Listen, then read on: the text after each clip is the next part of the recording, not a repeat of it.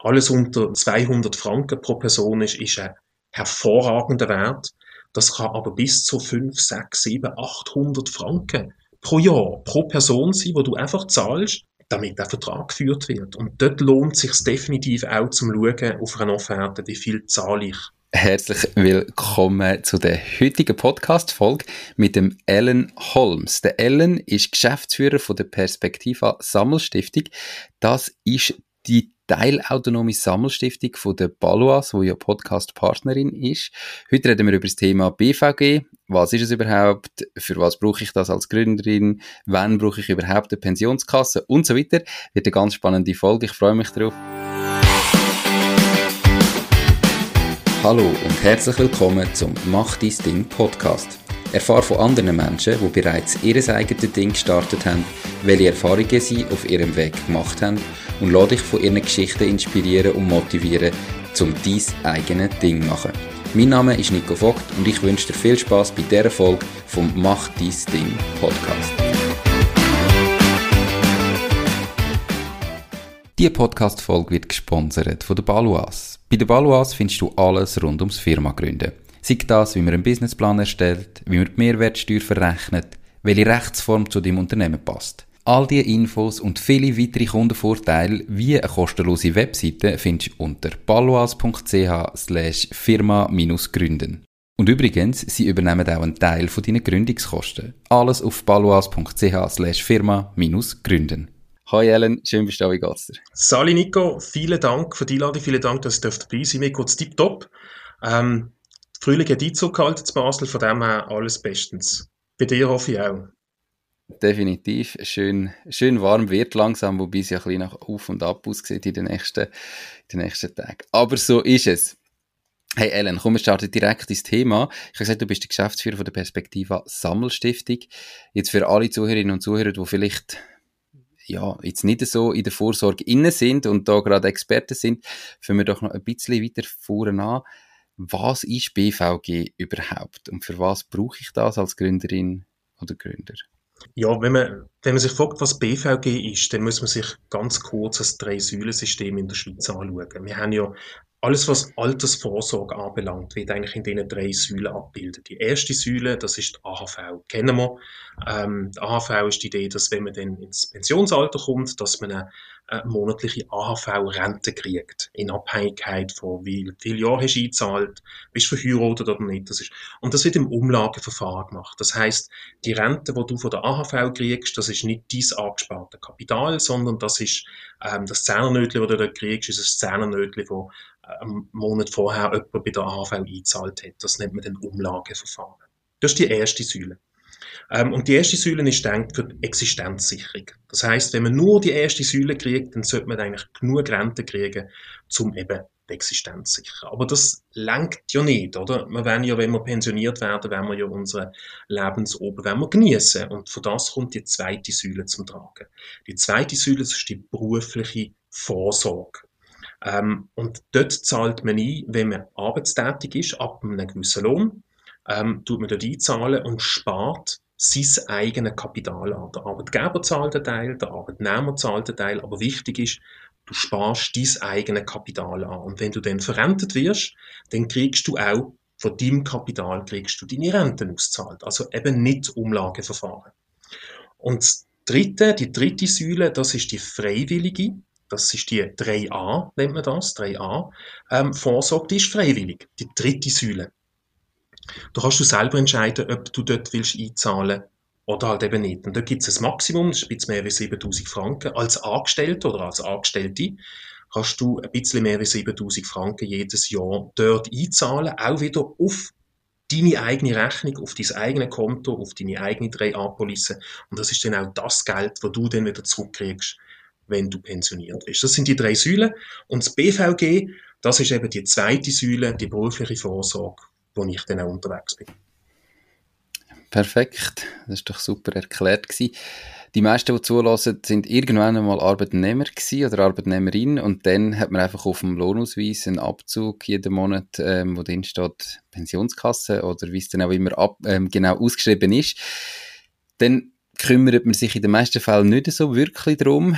Wenn man sich jetzt aber selbstständig macht oder seine eigene GmbH oder AG gründet, muss man sich ja plötzlich auch als Arbeitgeber um die Sachen kümmern und hat darum plötzlich ein bisschen mehr zu sagen und muss vielleicht sich da mal überlegen, ähm, ja, brauche ich überhaupt eine Pensionskasse? Mhm. Oder ab wann brauche ich denn überhaupt eine Pensionskasse?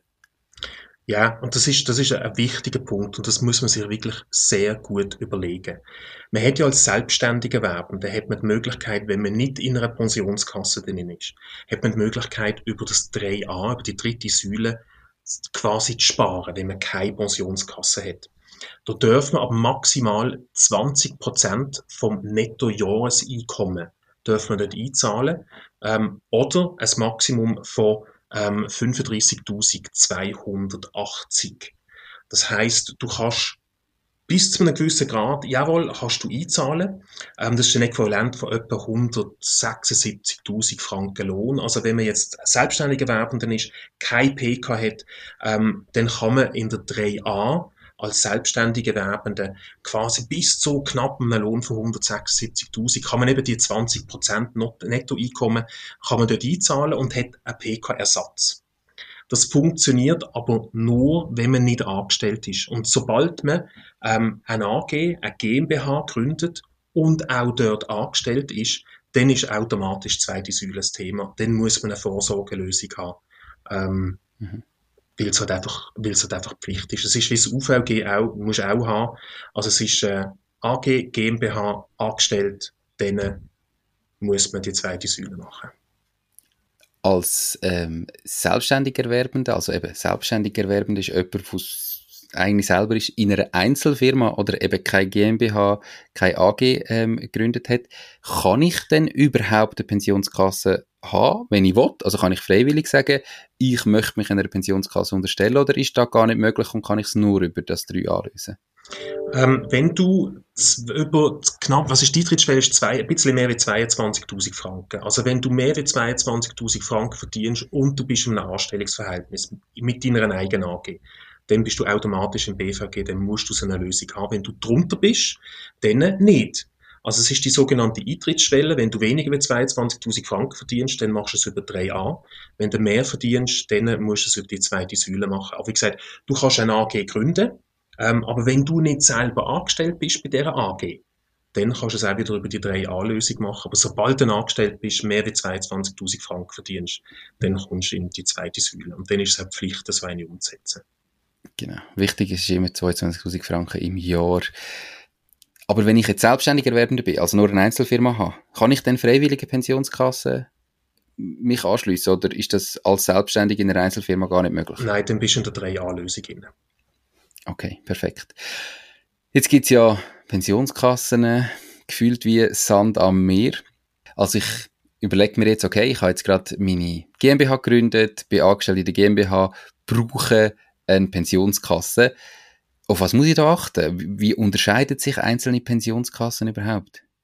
Also es gibt eigentlich, es gibt zwei Arten. Also man muss sich so einen Baum vorstellen, oder? Ähm, es gibt zwei Arten. Das eine ist, große Firmen, die haben eine eigene Pensionskasse.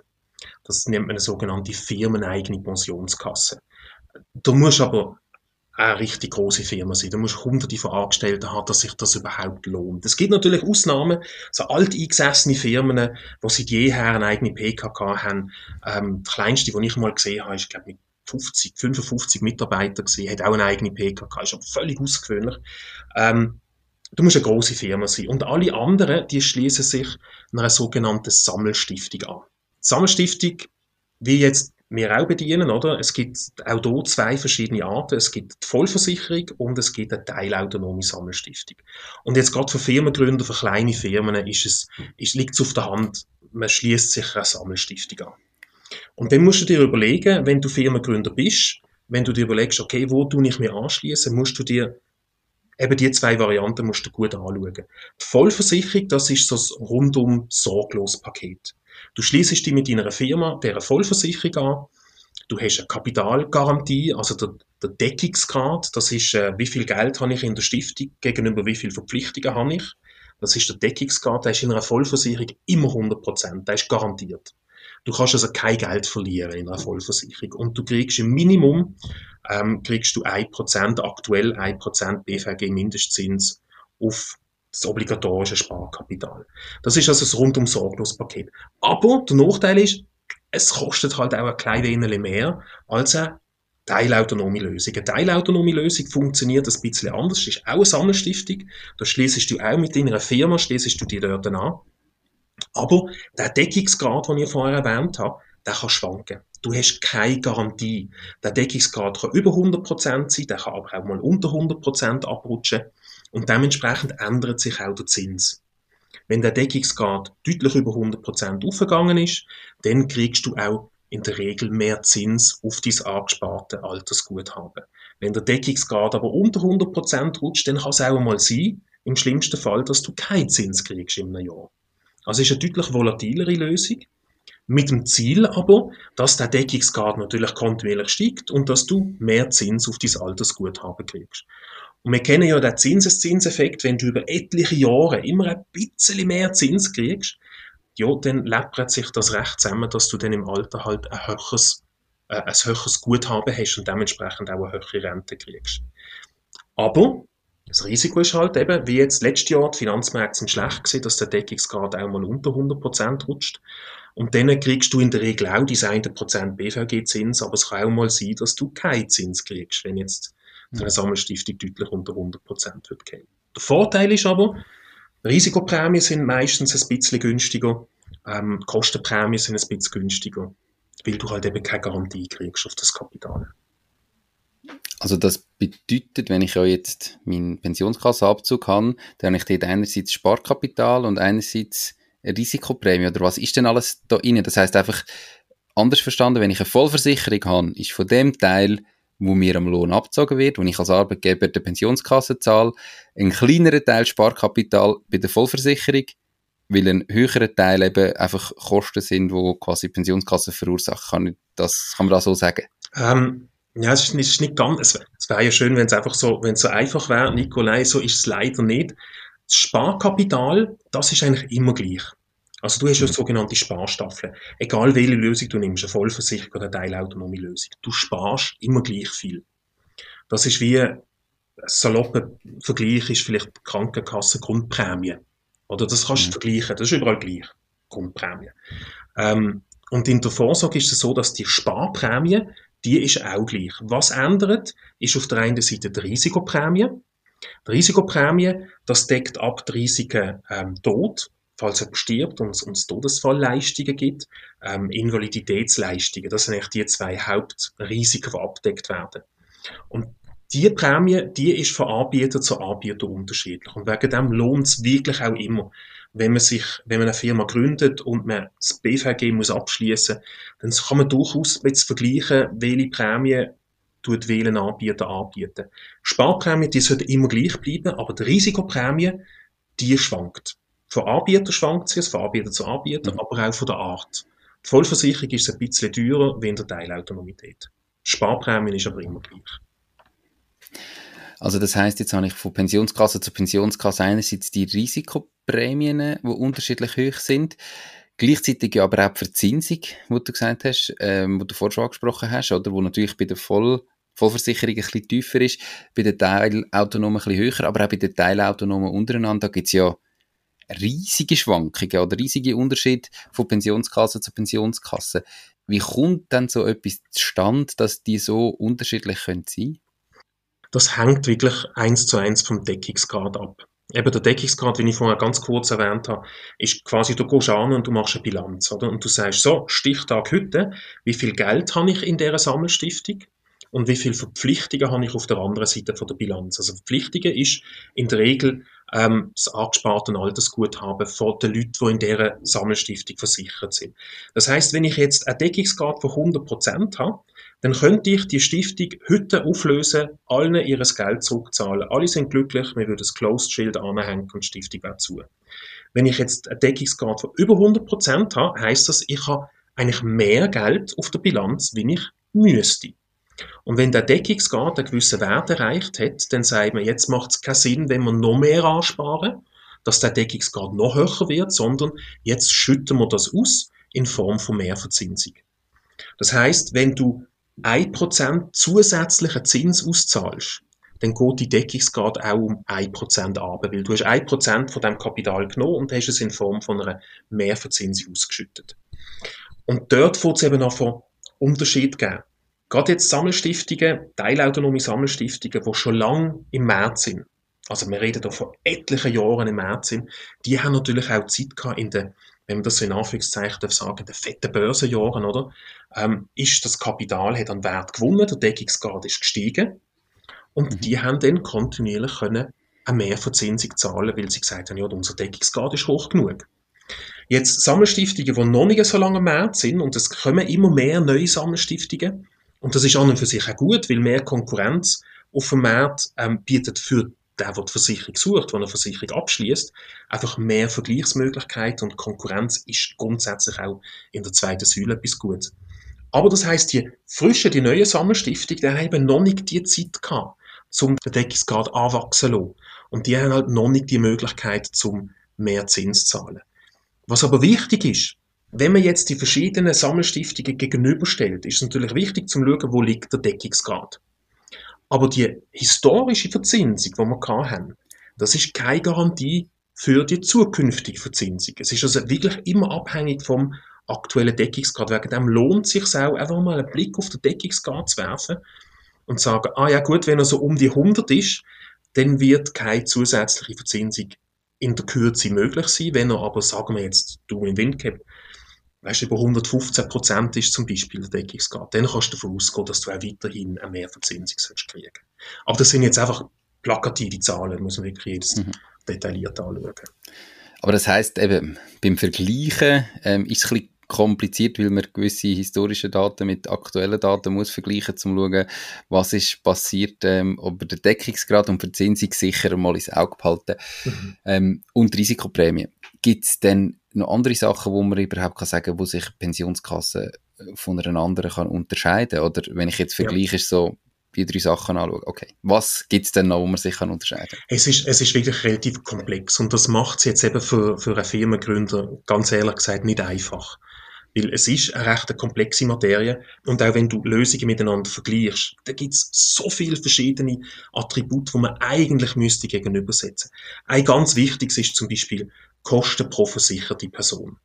Das ist also ein Wert, das wird auch auf einer Offerte wieder ausgewiesen. Wie viel zahle ich denn eigentlich fürs Verwalten von dieser, P von dieser Vorsorgelösung? Wir haben ja gesagt, wir haben auf der einen Seite eine Risikoprämie. Risikoprämie zahlen in, in der Regel die Risiken für Tod und Invalidität. Du hast eine Gegenleistung, oder? Wenn ein von deinen Mitarbeitern invalid wird, was man nicht hoffen oder stirbt, dann hast du eine Gegenleistung. Du hast nämlich ähm, eine Versicherungssumme, die ausgezahlt wird. Das wird finanziert von der Risikoprämie. Dann hast du die Sparprämie. Die Sparprämie ist das, was auf dein Konto läuft. Also jeden Monat, Nico, wenn du die Lohn kriegst, wird ein Teil abgezogen und das wird dir quasi auf dein Konto bei der Vorsorgelösung gut geschrieben. In der Regel Hälfte, die Hälfte kommt ja von dir und die Hälfte vom Arbeitnehmer. In der Regel. Ähm, und dann, der dritte ist aber, wie viel zahle ich denn überhaupt dafür, dass das Ganze geführt wird? Und das ist, nennt man die Kosten pro versicherte Person. Und da sind Unterschiede zum Teil riesig. Ähm, das ist im, im, jetzt auch wieder ein paar plakative Zahlen, in der Regel alles unter, wo unter 200 Franken pro Person ist, ist ein hervorragender Wert. Das kann aber bis zu 5, 6, 7, 800 Franken pro Jahr, pro Person sein, wo du einfach zahlst, damit der Vertrag geführt wird. Und dort lohnt es sich definitiv auch zum Schauen auf einer Offerte, wie viel zahle ich. Weil, wenn du 10 Mitarbeiter hast und du hast 800 Franken Kosten pro versicherte Person, ja, dann zahlst du 8000 Franken einfach nur, damit der Vertrag geführt wird. Wenn es 200 Franken sind, dann sind es halt nur 2000 Franken. Und das macht dann eben schon eine Nase. Das sind sicher mal die drei Werte, die du musst können vergleichen miteinander. Und dann gibt es ganz viel weiche Faktoren, wo aber gerade jetzt für einen Versicherungsnehmer eben zum Teil trotzdem sehr, sehr wichtig sind, wie zum Beispiel, habe ich ein Online-Tool? Kann ich als Arbeitgeber, kann ich 24 Stunden am Tag, kann ich meine Eintritt, Austritt, WFV-Bezüge, Scheidungen, kann ich das alles einfach online in einem Tool eingeben oder muss ich irgendwelche Formulare ausfüllen oder muss ich sogar jemandem anrufen und, und warten, ähm, bis, bis er eine Zeit hat, mein Telefon abzunehmen. Das sind so weiche Faktoren oder auch ähm, ESG zum Beispiel oder Nachhaltigkeit kommt auch immer mehr, oder? Wie wird denn mein Sparkapital denn überhaupt angelegt? Und das ist auch ein wichtiger Punkt, oder? Weil die Sammelstiftungen, die legen ja das Sparkapital von den versicherten Personen an. Das ist nicht ihres Kapital, was sie anlegen. Das gehört den Arbeitnehmern. Und die müssen auch mit einer gewissen Demut daran angehen, das Kapital auch vernünftig anzulegen. Und das machen auch alle. Also es ist nicht so, dass es da schwarze Schöfe gibt. Aber jeder hat ein bisschen eine andere Philosophie dahinter. Und wenn man jetzt gerade eben so ein bisschen interessiert ist, wie das Kapital angelegt ist, ähm, Nachhaltigkeit groß schreibt, dann lohnt es sich dort sicher auch zum schauen, wie wird das Kapital denn überhaupt angelegt. Also es gibt ganz viele verschiedene Sachen, die ich überhaupt kann vergleichen. Jetzt habe ich ja als Neugründer, wenn ich da eine Pensionskasse suche, bin ich ja ziemlich flexibel. Ich bin tendenziell der Einzige oder einer von sehr wenigen Angestellten überhaupt in meiner Firma. Ähm, wie sieht das aus, wenn ich dann einmal x Mitarbeiter habe? Hat der Mitarbeiter irgendwann ein Mitspracherecht in die Richtung? Oder kann ich da als Chef, als Inhaber von der Firma einfach sagen, wir wechseln jetzt zu dieser Pensionskasse oder wir wechseln irgendwie von einer Teilautonome in eine Vollversicherung oder umgekehrt.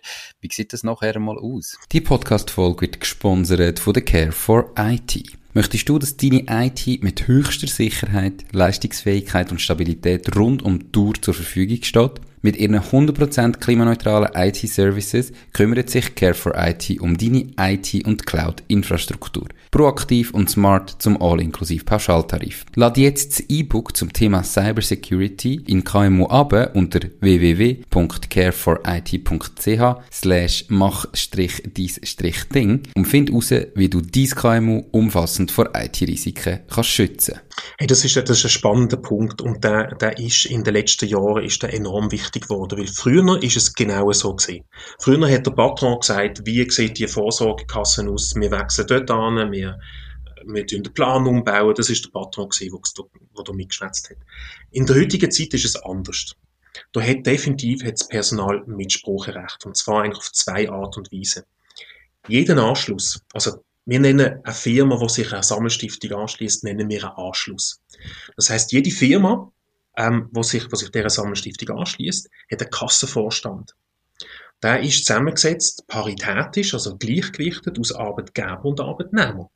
Das heißt, gerade bei kleineren Firmen ab, ab zwei oder drei Mitarbeitern hast du in der Regel einen Arbeitgebervertreter und du hast einen Arbeitnehmervertreter. Das heißt, du stellst eigentlich mit dem sicher, dass keine Entscheid oder Informationen nur an den Arbeitgeber gehen, sondern dass du einen Arbeitnehmervertreter hast wo eben auch in die Vorsorgelandschaft mit eingebaut ist. Und wenn es dann darum geht, zum Entscheidungen fällen, ähm, Anbieterwechsel zum Beispiel oder Wechsel von einer Vollversicherung in Teilautonomität, dann muss dann müssen die Mitarbeiter befragt werden und mehr wie die Hälfte der Mitarbeiter muss einverstanden sein. Das heißt, wenn du ein KMU-Betrieb bist, dann musst du deine Mitarbeiter fragen, ist das in Ordnung für euch, wenn wir von der Vollversicherung in Teilautonomität wechseln, wenn wir von einer Helvetia zu einer PAX wechseln zum Beispiel ähm, dann müssen mehr als 50 Prozent der Mitarbeiter müssen mit dem einverstanden sein.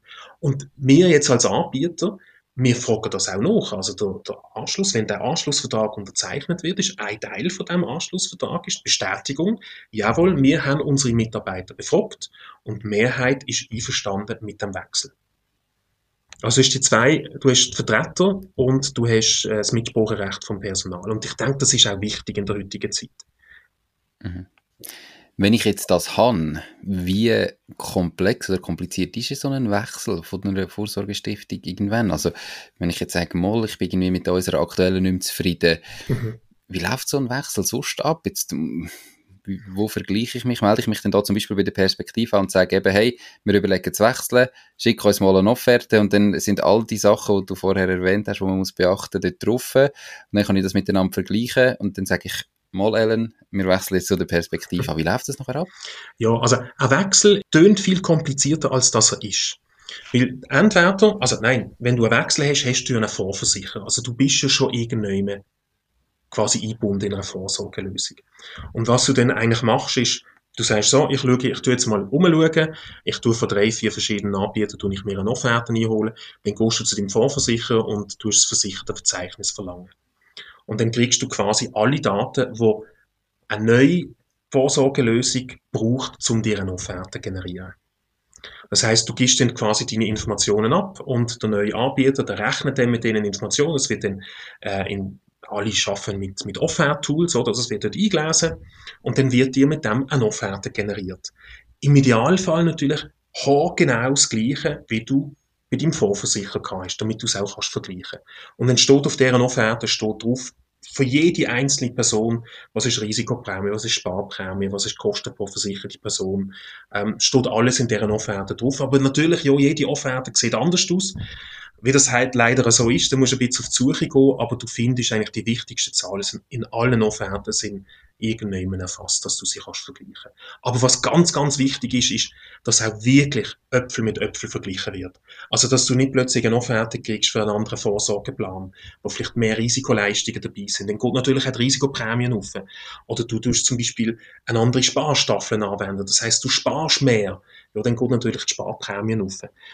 Also, du musst wirklich schauen, dass genau das Gleiche dir neu angeboten wird. Und dann hast du deine vier, fünf Offerten auf dem Tisch schaust sie dir an und dann lohnt es sich aber trotzdem, wenn man sich die Zeit nimmt und sieht das jetzt mit einem Berater von einem den neuen Anbietern oder einem Unabhängigen, dass man vielleicht auch eine Zweitmeinung einholt und sich das einfach einmal in Ruhe anschaut. Weil eine, eine Vorsorgelösung wechseln, das ist nicht etwas, was man so jedes zweite oder dritte Jahr machen sollte, sondern da braucht es auch Langfristigkeit, Kontinuität.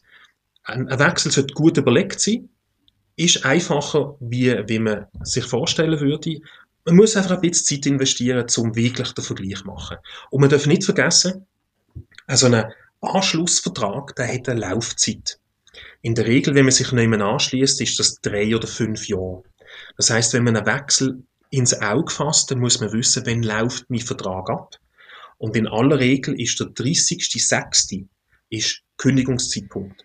Also du musst bis zum 30.06. entweder die Vertrag gekündigt haben oder eine Kündigungsfristverkürzung eingegeben haben beim Anbieter. Und dann muss sie aber auch gut heißen. Das ist auch ein Punkt, oder? Du kannst nicht einfach sagen, hey, ich tue jetzt meine Kündigungsfrist verkürzen. So läuft es eben leider nicht. Der Anbieter muss einverstanden sein. Es sind nicht alle so kulant. Die meisten sagen, jawohl, kein Thema, wir machen das auf der 30.09. Aber man muss aktiv werden vor dem 30.06. Das ist wichtig. Okay. Also jetzt haben wir ja Mitte Mai, äh, wenn das Interview rauskommt. Das heißt, man müsste sich wirklich jetzt darum kümmern, dass man zumindest einmal, wenn wir jetzt wechseln eben bis die Offerten da sind und so weiter, geht es im Moment, mhm. dass man äh, mal, mal anfängt, sich das zu überlegen. Wenn jetzt jemand überlegt, äh, vielleicht nach dem Interview, hey, der Ellen ist ein sympathischer ähm, Herr und ich würde gerne mal schauen, was Perspektiva so macht.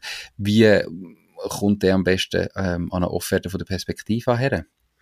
Also, man kann natürlich jederzeit mir schnell ein Telefon geben oder ein Mail machen. Ähm, und ich tue das dann, ich tue, schaue dann, in welcher Region ist denn die Person daheim, in welcher Region ist die Firma. Weil ähm, die großen Versicherungsgesellschaften, die haben ja regional organisierte Berater. Und es macht Sinn, oder, dass dann der Berater eingeschaltet wird, der für die Region zuständig ist. Ähm, und dann ist, in, ist eine kurze Sache, eine Offerte zu erstellen, ist wirklich eine relativ zackige Geschichte. Und dann schaut man das entweder mit dem Berater an oder man schaut es ähm, mit dem Unternehmensvorsorgeberater an oder auch gerne mit mir, das ist überhaupt kein Problem.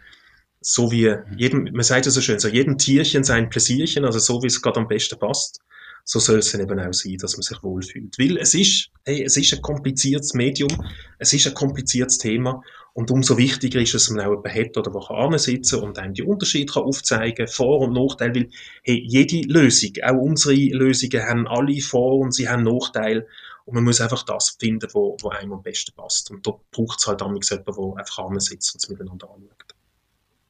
Perfekt. Und wer vielleicht nicht dem Ellen anrufen will, gibt es in den Show Notes auch noch einen Link, wo ihr auf weitere Infos zu den Baluas und ihren ähm, ja, Vorsorgelösungen kommt.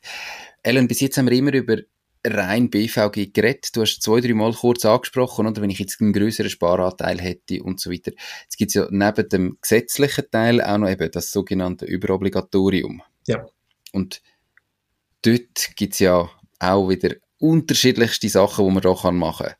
Ähm, warum sollte man sich überhaupt überlegen, vielleicht mehr wie nur die gesetzlichen Leistungen zu machen? Und was gibt es da für Unterschiede? Was gibt es da überhaupt für Möglichkeiten, die ich habe? Äh, es gibt, es gibt unfassbar viele Möglichkeiten. Also das BVG, das kann maßgeschneidert werden für jede einzelne Firma. Und was wir jetzt spüren, ist in der aktuellen Situation Fachkräftemangel. Ist das eine, eine anständige und gute Vorsorgelösung für die Mitarbeiter? Eben noch recht schnell mal das Zünglein an der Waage kann sein, wenn es darum geht, für welchen Arbeitgeber du nicht mehr entscheiden. Die Zeiten sind um, wo man einfach ein BVG-Minimum gemacht hat und gesagt hat, du möglichst wenig, äh, möglichst wenig Prämie zahlen. Ähm, dann ist das Thema vom Tisch. Die Zeiten sind eigentlich um. Man schaut halt eben schon für die Mitarbeiter, dass sie möglichst gut versichert sind. Du kannst mehr sparen. Es gibt ja sogenannte Sparstaffeln, also es gibt ja so, so Altersregionen, du sparst immer ein bisschen mehr, je älter du wirst. Ähm, du kannst freiwillig mehr sparen, also als Arbeitnehmer, gehst du, als Arbeitgeber, Entschuldigung, gehst an und sagst, du, wir tun alle zum Beispiel ein Prozent mehr sparen. Dann heisst das natürlich am Ende vom Monat, zahlt der Arbeitgeber ein bisschen mehr Sparprämie, der Arbeitnehmer zahlt auch ein bisschen mehr Sparprämie.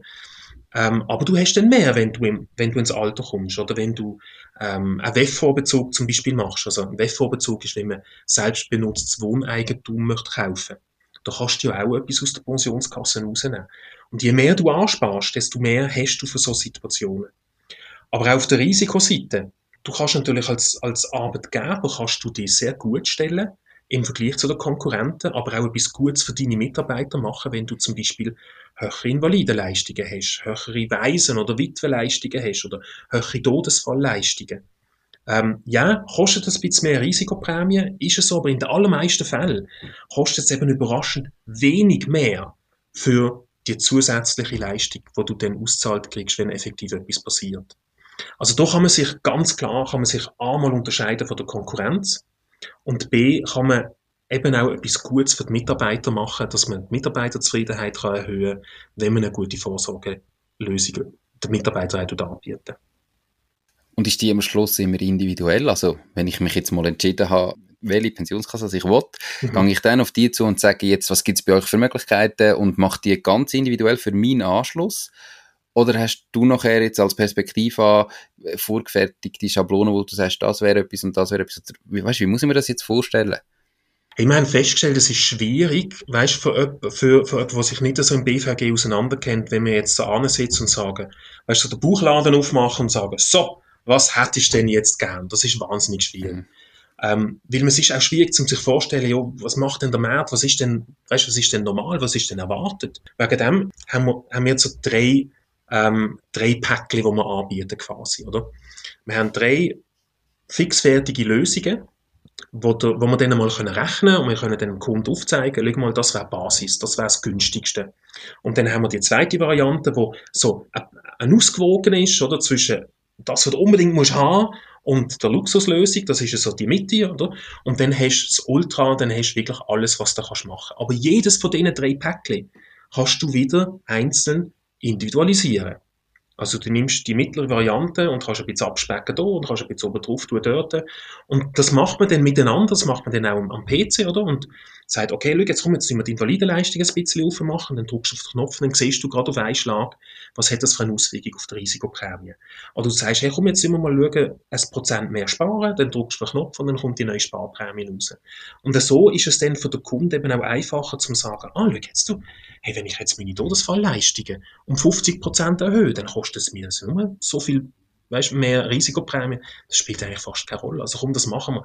Aber man muss ein bisschen können spielen damit, um seine maßgeschneiderte richtige Lösung zu finden. Wo man dann aber auch immer wieder anpassen kann. Das ist auch ein wichtiger Punkt. Das ist nicht, dass der Vertrag dann drei oder fünf Jahre läuft und du kannst nicht anlängen. Du kannst jederzeit, kannst du die Leistungen verändern. Weil es muss ja für deine Firma passen. Es, es darf nicht sein, dass der Anbieter einfach drei Lösungen hat und du nimmst einfach eine, sondern es muss ja für deine Firma maßgeschneidert sein, dass es auch wirklich passt. Und muss ich dann bei einem Wechsel da, also so bei Kleinigkeiten in Anführungszeichen, muss ich dann da den Arbeitnehmervertreter auch wieder mit einbeziehen oder kann ich denn das als Arbeitgeber allein machen? Oder weißt, wie kompliziert ist das? Nein, du musst immer, der Arbeitnehmervertreter in dem Kassenvorstand muss dabei sein. Der muss einverstanden sein mit einer Vertragsänderung. Okay. Auch wenn es besser wird. Das ist noch lustig, oder? Äh, auch wenn es besser ist, weil wenn du jetzt zum Beispiel würdest sagen, du, schau, jetzt, das ist doch super für meine Mitarbeiter, wenn ich meine Risikoleistung, meine Sparleistungen erhöhe, das ist ja toll. Es hat aber eine Auswirkung schlussendlich auf den Monatslohn. Weil wenn du das Prozent mehr sparst, dann hast du mehr Abzüge und hast du unterm Strich Ende Monat ein bisschen weniger auszahlt. Und wegen dem ist es wichtig, dass der Arbeitnehmer dort auch immer integriert ist und sein Okay muss geben dafür. Ellen, haben wir irgendetwas vergessen zum Thema BVG, Pensionskasse, oder haben wir so äh, grundlegend mal über alles geredet? Das ist jetzt, wenn du mich so fragst, Nico, das ist schwierig. Gell, du hast gesagt, du könntest drei Stunden referieren darüber oder drei Tage. Ja, ja, gell. Es ist, wenn ich dann ins Zeug reinkomme, dann höre ich gar nicht mehr auf. Nein, ich glaube, die Quintessenz, Nico, ist wirklich das Wichtigste ist, soll man nicht im stillen Kämmerlein selber für sich entscheiden, sondern holt Unterstützung von Beratern, sei das eben jetzt unsere Berater, unabhängige Berater, aber machen es nicht selber. Nehmt die Leute dazu, die, die Erfahrung haben damit, die euch Tipps und Tricks geben können. Weil, ja, es ist komplex. Aber wenn man den richtigen Partner zur richtigen, zur Seite hat, dann, dann wird das Ganze einfach. Und wenn man es erklärt kriegt, dann ist es wirklich kein Hexenwerk. Aber weil man es halt nicht jeden Tag in den Finger nimmt, lohnt es sich wirklich, dass man jemanden zur Seite nimmt, wo, wo sich auf die Zeit nimmt und es mit einem anschaut. Perfekt. Jetzt zum Schluss eben. Ähm, Balois ist ja Podcast-Partnerin, darum darfst du da völlig ohne schlechtes Gewissen noch richtig Werbung machen für Perspektiva. Was macht denn jetzt Perspektiva? Warum sollte man sich vielleicht jetzt gerade überlegen, zu euch wechseln oder zumindest eine Offerte von der Perspektiva auch reinholen, wenn man sich überlegt zu wechseln oder gerade ganz neu gründet? Was macht euch aus? Ähm, warum sollte man euch wählen? Also weißt, ich bin dort, ich bin dort immer vorsichtig, weil mir liegt es wirklich am Herzen, dass der Kunde die richtige Lösung hat. Ich bin natürlich überzeugt, dass wir, dass wir eine gute Lösung haben, aber ob das jetzt wirklich immer für alle 100% passt, das muss der Kunde schlussendlich entscheiden. Wegen dem eben sage ich, lasst euch beraten.